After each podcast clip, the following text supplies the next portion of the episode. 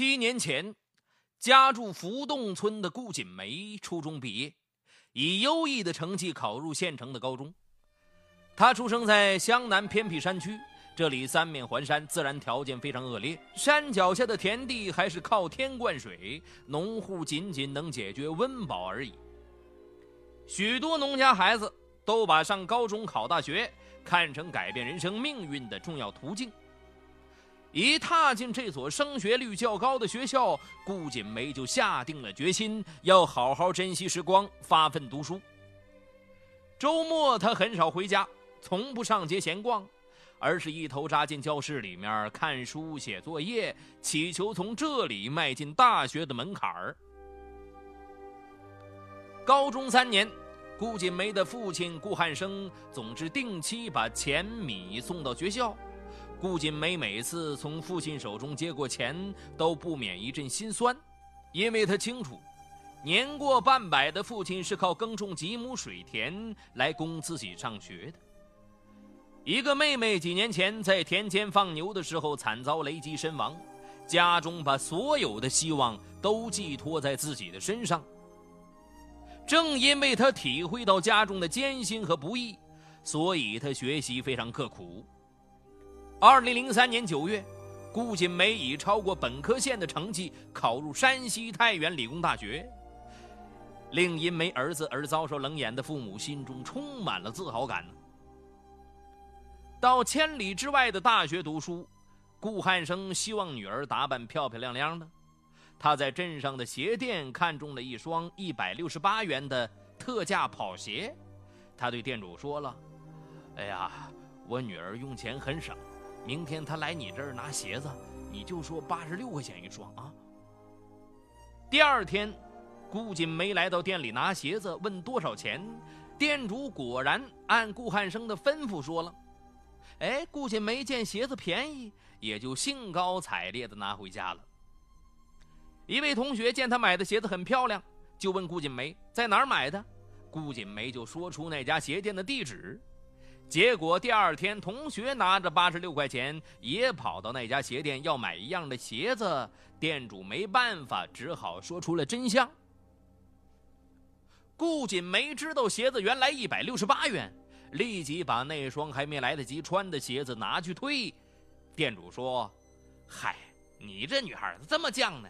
是你爸爸出钱，又不是你出钱，还嫌贵。”顾锦梅说了。我爸爸妈妈供我上学太不容易，我穿差一点的无所谓。要是我爸爸像你一样会做生意挣钱，我就不退了。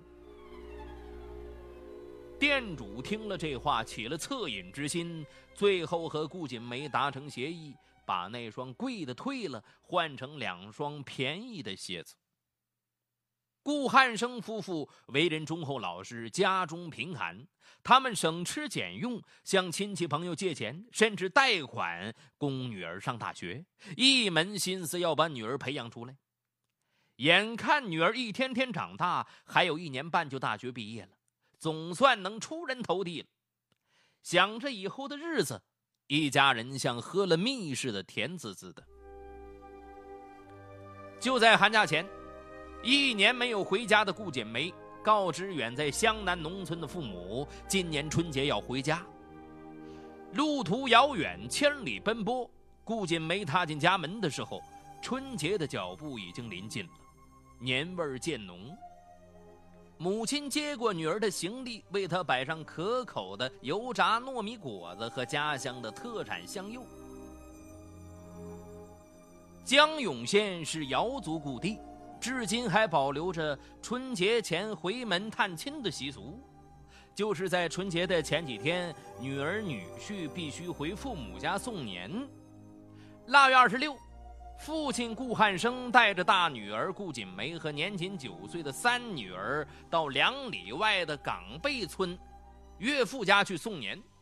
天灰蒙蒙的下着小雨，寒风拂面。下午四点钟，天色暗淡。外公早就为他们做好了晚饭。饭后回家的时候，骑摩托车来的顾汉生要拉几块木板回家做门板，他把木板就绑在了后座上，让三女儿坐在前面，顾锦梅则走小路回家。其实走小路也不远，走一里山路，再走一里田埂路就能到家了。这条路顾锦梅从小到大也不知走了多少个来回了，应该不会有问题。可谁也没想到，灾难悄悄降临。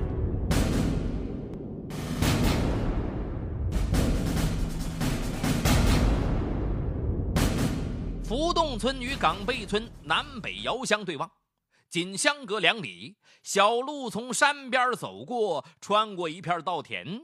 摩托车走的是另一条马路，也是两里的路程。顾汉生和小女儿没几分钟就能到家了。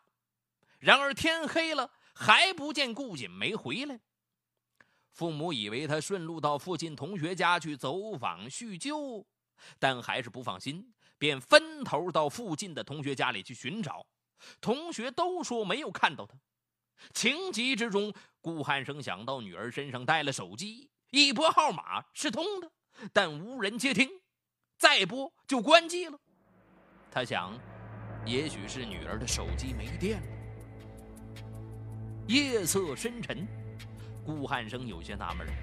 平时乖巧的女儿到别人家玩都会跟家里打招呼的，这次整晚没有回家，也没有音讯。全家人在焦急等待中过了一个不眠之夜。第二天仍不见顾锦梅回家，一种不祥的预感涌上心头。顾汉生沿着女儿回家的小路寻找踪迹，在山坡下的河边低洼处发现了一副眼镜。薄白色的镜框，镜片破碎了。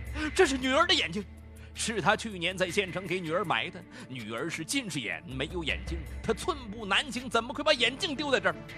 难道女儿出了意外，遭遇不测？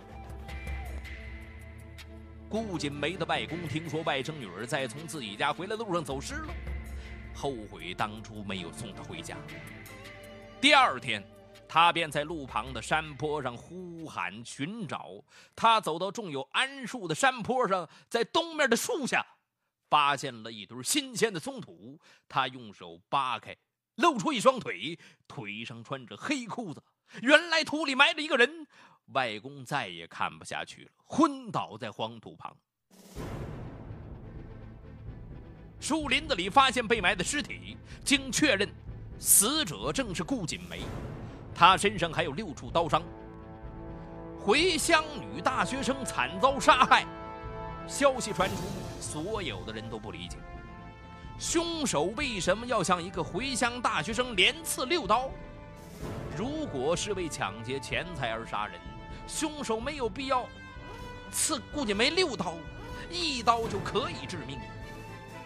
因情杀人也不可能。顾锦梅在外地读大学，没有在家乡交过男朋友。说是为强奸而杀人，顾锦梅却没有被强奸的痕迹。难道是报复杀人？如果不是有不共戴天的仇恨，又有谁忍心对一个二十一岁的大学生痛下杀手？显然不会有恨顾锦梅到这种地步的仇人。有可能是他父母的什么仇人，拿这个无辜的女儿复仇。案件发生后，在江永县引起了巨大震动，在当地农村更是引发了一场讨论。有些人甚至害怕，担心哪天不小心就碰上凶手。村里的女孩子大白天都不敢单独行走。得知女儿已死，顾汉生一家顿时陷入无法承受的悲伤。顾锦梅的母亲听到噩耗后，当即昏迷过去。顾汉生中年丧女，痛不欲生。这个忠厚老实的农民无论如何也想不通，自己怎么会遭受如此厄运。案情引起警方的高度重视，湖南省江永县公安局抽调刑侦大队的精干警力，组成大案专案组进行安排部署。随后。永州市公安局主管刑侦的副局长何德国也迅速带领刑侦支队长到江永参与指导破案。三天转眼就过去，案情毫无进展。县公安局要求破案人员，即便挖地三尺，也要把犯罪嫌疑人揪出来。为了能获得更多的破案线索，尽快破案，专案组还张贴出悬赏公告：抓获凶手奖励一万元，提供准确的破案线索奖励五千元。浮洞村有一千五百人，港背村也有五百多人，两村所有可能作案的男子名单全都交上来了，所有曾有过劣迹的人都纳入了摸排范围。一条条线索获得，一条条被否决，一个个嫌疑人出现，一个个被排除。功夫不负有心人，公安机关综合各方面的线索，并通过高端刑侦技术对手机信号来源进行搜索，发现唐永清有重大嫌疑。二月二十日，犯罪嫌疑人唐永清在兰溪瑶族乡石兴村外婆家里面被抓获归案了。侦查人员根据犯罪嫌疑人的交代，将被抢劫藏匿在房屋瓦片下的手机和埋藏在屋后的匕首一一找到。二月二十日，正月初三，仅用七天时间，当地警方就成功破获了女大学生回乡被杀这一恶性故意杀人案。看着唐永清被押上警车，村民们燃放了鞭炮，广大群众奔走相告。无不拍手称快。凶手被抓获，也换不回逝去的大学生女儿的生命，痛定思痛，顾汉生悔恨不已。女儿，是爸爸一时疏忽害了你，爸爸那天不应该拖门板，而应该跟你一同回去。经审讯，犯罪嫌疑人唐永清，十六岁。系江永县下层镇岗背村人，虽然年龄不大，可胆量不小。